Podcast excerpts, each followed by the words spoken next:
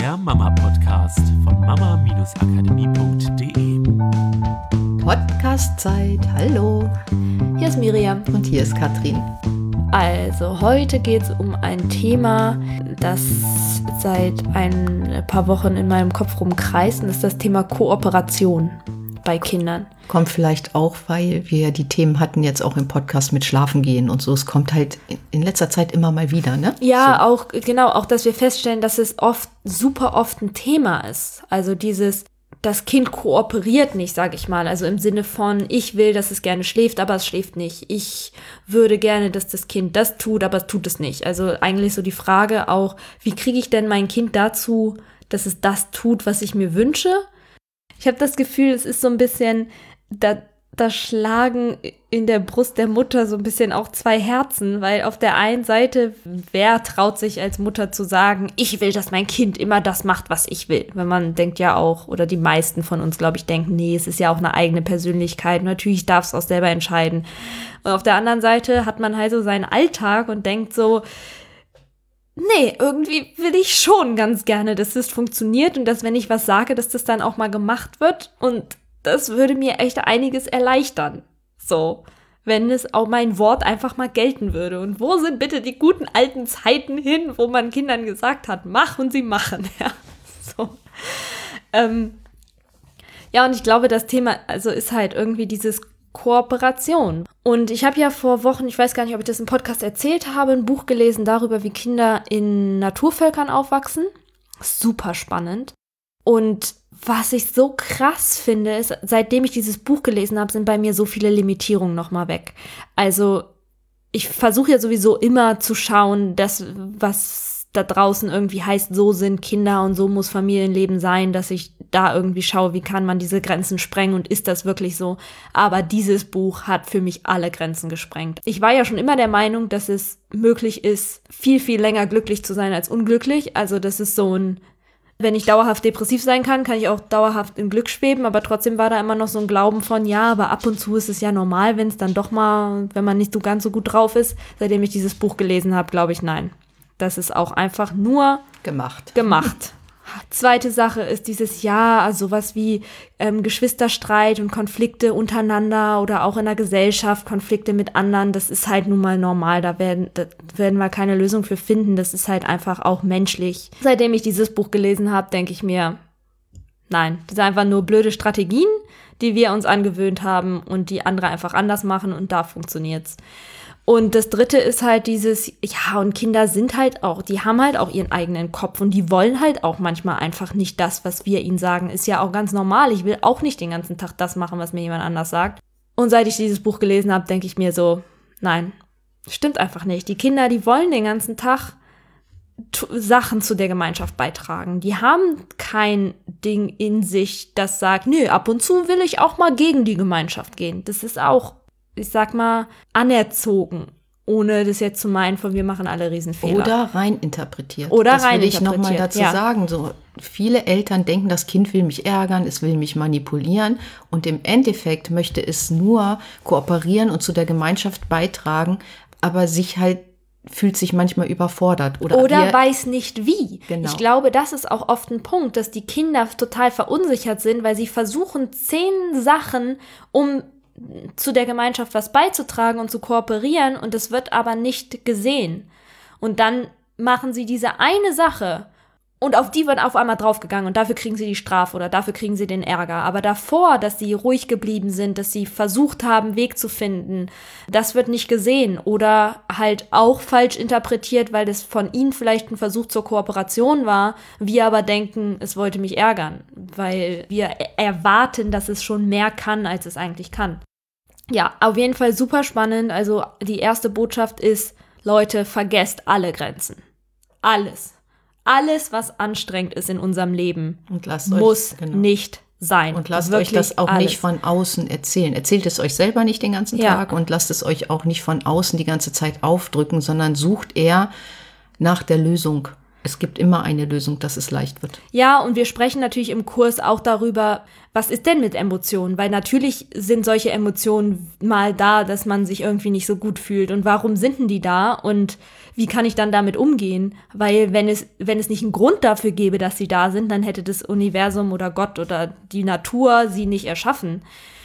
Nur, nur weil es vielleicht einen Grund dafür gibt, heißt es nicht, dass diese Anstrengung andauernd da sein muss. Und was ich allerdings, da habe ich noch eine Limitierung, die ich äh, bestimmt auch demnächst loslassen werde. Ich werde euch dann berichten, ist, dass wir natürlich aber auch in einer anderen Gesellschaft leben als die Leute draußen im Urwald, die in wesentlich kleineren Stämmen leben, ohne riesengroße Metropolen voll mit Konsum und Werbung und Möglichkeiten und einer gesellschaftlichen Struktur und Schulen und sowas alles.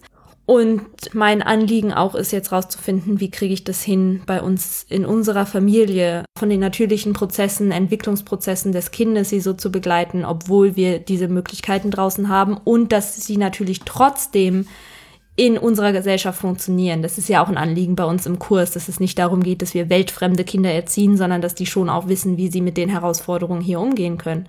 Aber Leute, lasst die Limitierung weg, weil es ist einfach so cool, zu sehen, wie sehr Kinder das wollen, dass sie zur Gemeinschaft beitragen, dass sie was für dich als Mutter tun wollen, dass sie dir helfen wollen, dass sie deinem Partner helfen wollen, dass sie ihren Geschwistern helfen wollen. Und dass, wenn es nicht so ist, weil viel Geschwisterschreit da ist oder weil es viel Eifersucht gibt oder weil es viel Kampf gibt, dann gibt es dafür eine Lösung. Ich glaube, das ist das Wichtige. Ja, es gibt dafür eine Lösung. Das heißt nicht, dass die immer Hex, Hex sofort innerhalb von einer Sekunde da ist. Das braucht manchmal auch ein bisschen Zeit, bis Kinder diese Kooperationsfähigkeit, diese natürliche in sich wiederfinden. Oder bis man erkannt hat, was man selber verändern kann an sich, am Tagesablauf, an diesen ganzen Prozessen, um nachher ein anderes Resultat im Außen zu erzielen.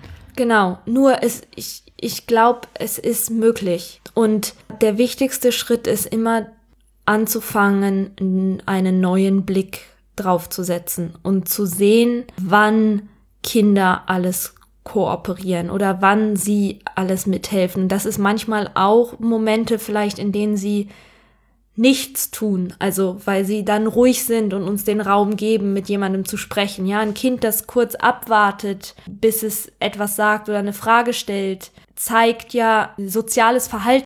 Kooperation heißt, wir einigen uns darauf, ein gemeinsames Ziel zu verfolgen. Kooperation heißt nicht, ich als Mutter habe ein Ziel und sage meinem Kind, das ist das Ziel, los, komm. Und das Kind hat ein ganz anderes Ziel, aber sagt, ja, okay, Mama, ich folge dir. Hm. Sondern Kooperation ist eine Einigung.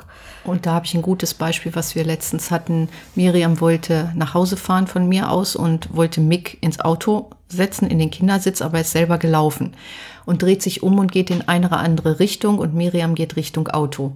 Dann hat Mick sich aber umgeguckt zu Miriam und hat sozusagen rückgekoppelt, um ihr sicherlich zu zeigen, ich möchte aber gerne noch eine Runde spazieren gehen.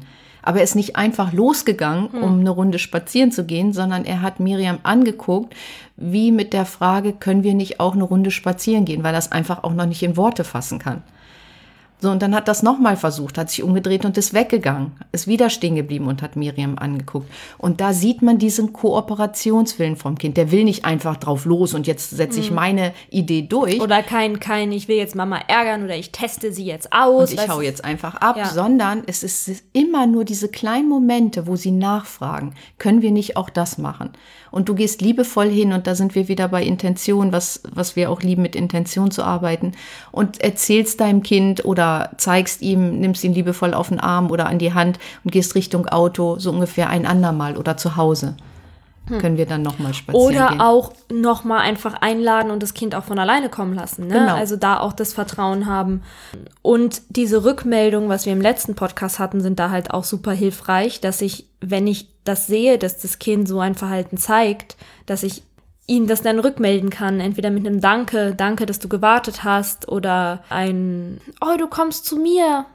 Und das sind übrigens auch Sachen, wenn man, wenn man merkt, so, dass irgendwie funktioniert das mit der Kooperation nicht ganz so gut, wie ihr euch helfen könnt, da wieder ein bisschen mehr zusammenzufinden, indem du einfach wach wirst für diese Momente, wo dein Kind es schon tut. Und ich finde einfach diesen Blick so schön. Ich finde dieses, ganz egal wie schwierig es ist oder wie in Häkchen schwierig ein Kind ist, ja, also wenn man von schwierigen Kindern sprechen wollen würde, dass es diesen Blick so viel liebevoller macht, wenn ich sehe, wo das Kind überall kooperiert, wo es sich vielleicht innerlich versucht zusammenzureißen, sage ich mal, das komische Wort, aber für einen Moment, weil es weiß, du brauchst noch ein bisschen Ruhe und erst dann platzt irgendwas aus ihm heraus, nur diese Momente zu sehen und diese Momente rückzumelden und nicht dann hinterher das und jetzt hast du schon wieder. Und es schraubt auch so diese Erwartungen zurück, weil die Erwartung ist, du willst Teil der Gemeinschaft sein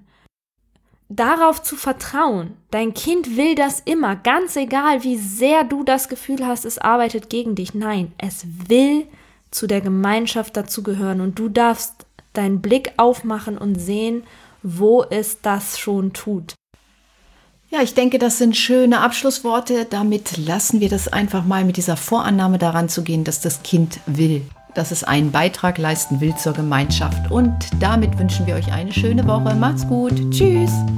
Das war der Mama Podcast. Der Podcast, der Familien zusammenwachsen lässt.